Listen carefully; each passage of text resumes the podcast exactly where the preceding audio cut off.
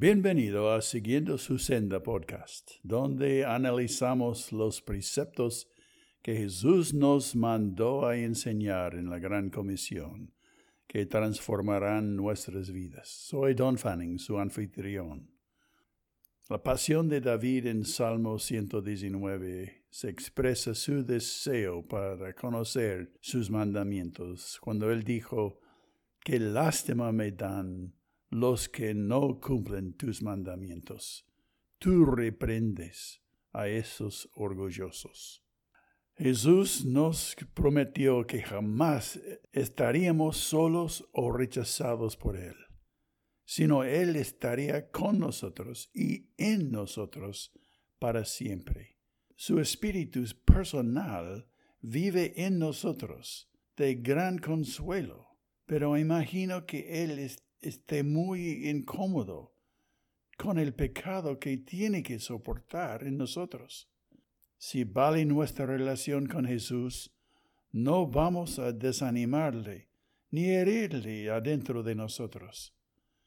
La madurez es experimentado cuando el pecado nos ofende a nosotros mismos como se ofende a Jesús. Este podcast explica cómo vivir en armonía con el Espíritu de Cristo adentro de nosotros.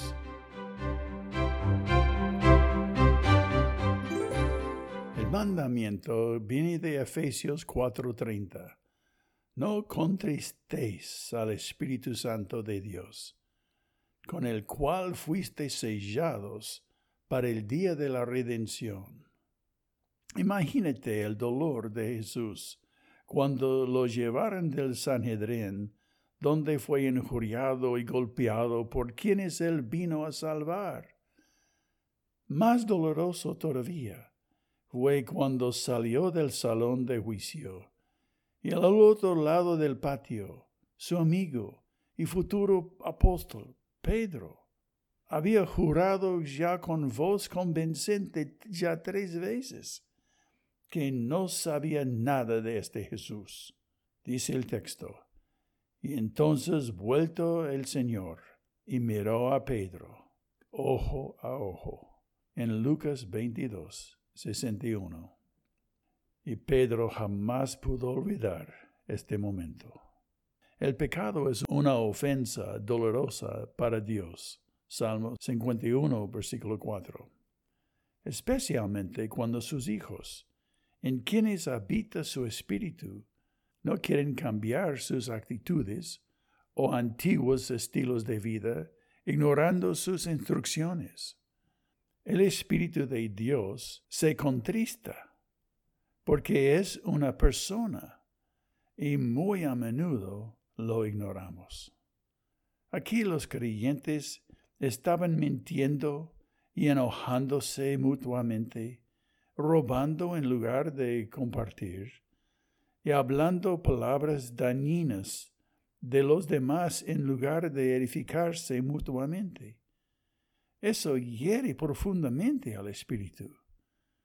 El verbo implica que ya estaba haciéndolo y debían dejar de contristar al espíritu. Uno de los más grandes motivos para aprender los mandamientos de las escrituras es dejar de contristar al Espíritu Santo que está dentro de nosotros. Cuando decidimos creer en el Evangelio, el texto dice que fuimos sellados con el Espíritu Santo de la promesa, que es las arras de nuestra herencia hasta la redención de la posesión adquirida, o sea, nuestras almas. Efesios 1, 13 a 14. El Espíritu está sellado en nosotros, independientemente de cuán cómodo Él esté. Cuando Ananías y su esposa ignoraron al Espíritu fingiendo dar todo, Pedro le preguntó, ¿por qué llenó Satanás tu corazón para que mentieses al Espíritu Santo? ¿Por qué pusiste esto en tu corazón? No has mentido a los hombres, sino a Dios. ¿Y por qué conveniste en tentar al Espíritu del Señor? Hechos 5, 3, versículo 4 y 9. Imaginando que Dios no iba a darse cuenta de su mentira. Si no obedecemos al Espíritu, solo fingimos que le amamos. Cuando el Espíritu está contristado, nos castiga para enseñarnos a caminar en armonía con sus valores y principios y mandamientos. Pero aunque esté contristado, nunca nos dejará ni nos abandonará. Gracias, Señor. Ahora es así. No puedo imaginar lo difícil que es para tu espíritu morar en mí. Cuando lo hiero, y lo entristezco, ignorándolo y escuchando a mis intereses más que a los de suyos.